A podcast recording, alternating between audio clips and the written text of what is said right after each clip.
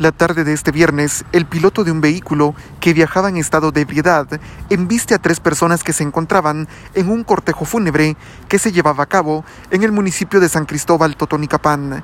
El hecho suscitó en el barrio El Calvario, frente al cementerio general del referido municipio. Las personas fueron asistidas por bomberos voluntarios de la 121 compañía. Mientras tanto, el piloto fue capturado y puesto a disposición de la Policía Nacional Civil para luego ser trasladado al juzgado de turno y conocer su situación legal. Desde Emisoras Unidas de Totonicapán, informa Alberto Chaglán, primera en noticias, primera en deportes.